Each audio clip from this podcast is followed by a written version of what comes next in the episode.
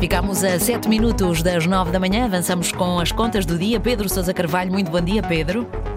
Bom dia, Mónica. Ora, a Presidente da TAP esteve ontem no Parlamento para explicar a polémica da indenização milionária que foi paga a uma ex-administradora, Alexandra Reis.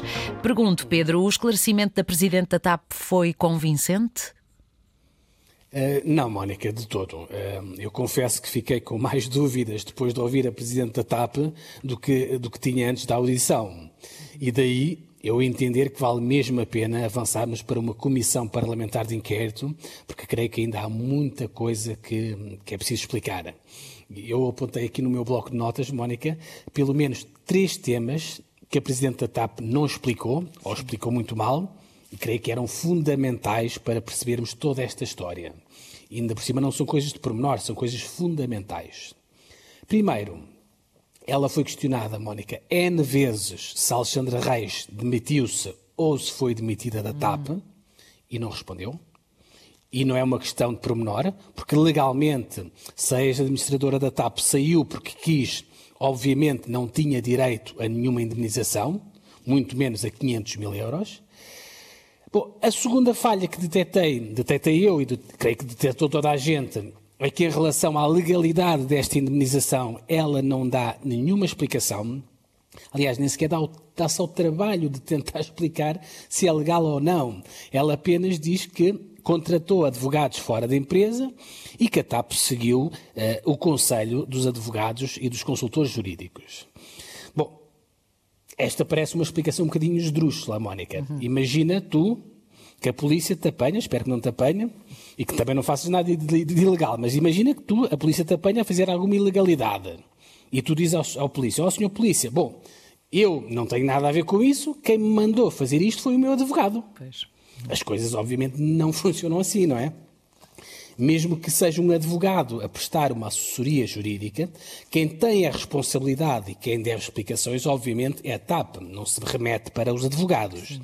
Eh, imagina, por exemplo, que a Inspeção-Geral de Finanças chega realmente à conclusão que a indenização foi irregular.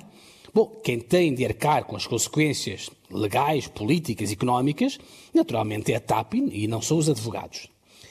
Por fim, Mónica, portanto, o outro tema relevante que a Presidente da TAP não respondeu e foi omissa, e remeteu outra vez para os advogados, foi o tema da SMVM, ou seja, saber se a TAP deu ou não informações falsas ao regulador. Uhum. Nomeadamente quando disse que Alexandra Reis tinha apresentado a sua renúncia e quando disse que ela ia abraçar novos desafios profissionais.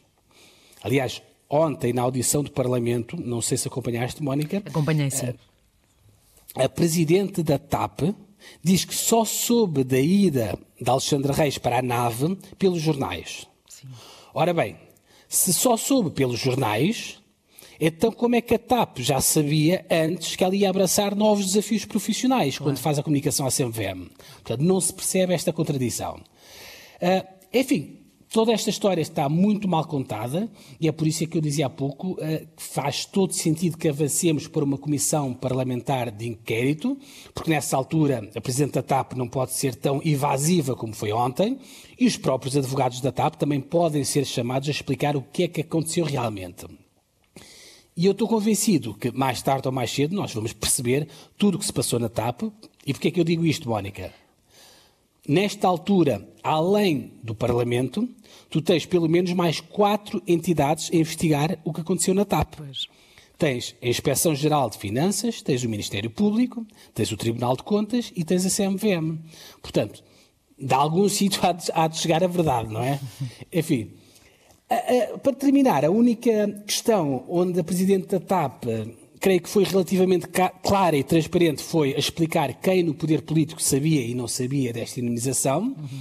Ela garante que só contactou e só teve autorização do Secretário de Estado das Infraestruturas para pagar esta indemnização e também garante que a TAP não contactou o Ministério das Finanças porque presumiu que o secretário de Estado iria fazer essa comunicação. Sim.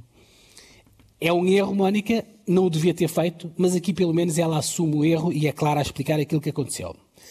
Em relação ao resto, Obviamente as questões permanecem aqui envoltas num grande mistério e veremos se serão todas esclarecidas na comissão de inquérito convocada pelo, pelo Bloco de Esquerda e que vai arrancar já no próximo mês de fevereiro. E cá estaremos, Mónica, na, aqui, Exato. Eh, eventualmente nessa altura, também para acompanhar a comissão. Exato, Pedro Sousa Carvalho. Pois, neste caso, a verdade há de vir ao de cima e nós estamos atentos. Pedro Sousa Carvalho está Exatamente. de regresso amanhã. Obrigada, Pedro, e até amanhã. Novas contas do dia. Antena 1.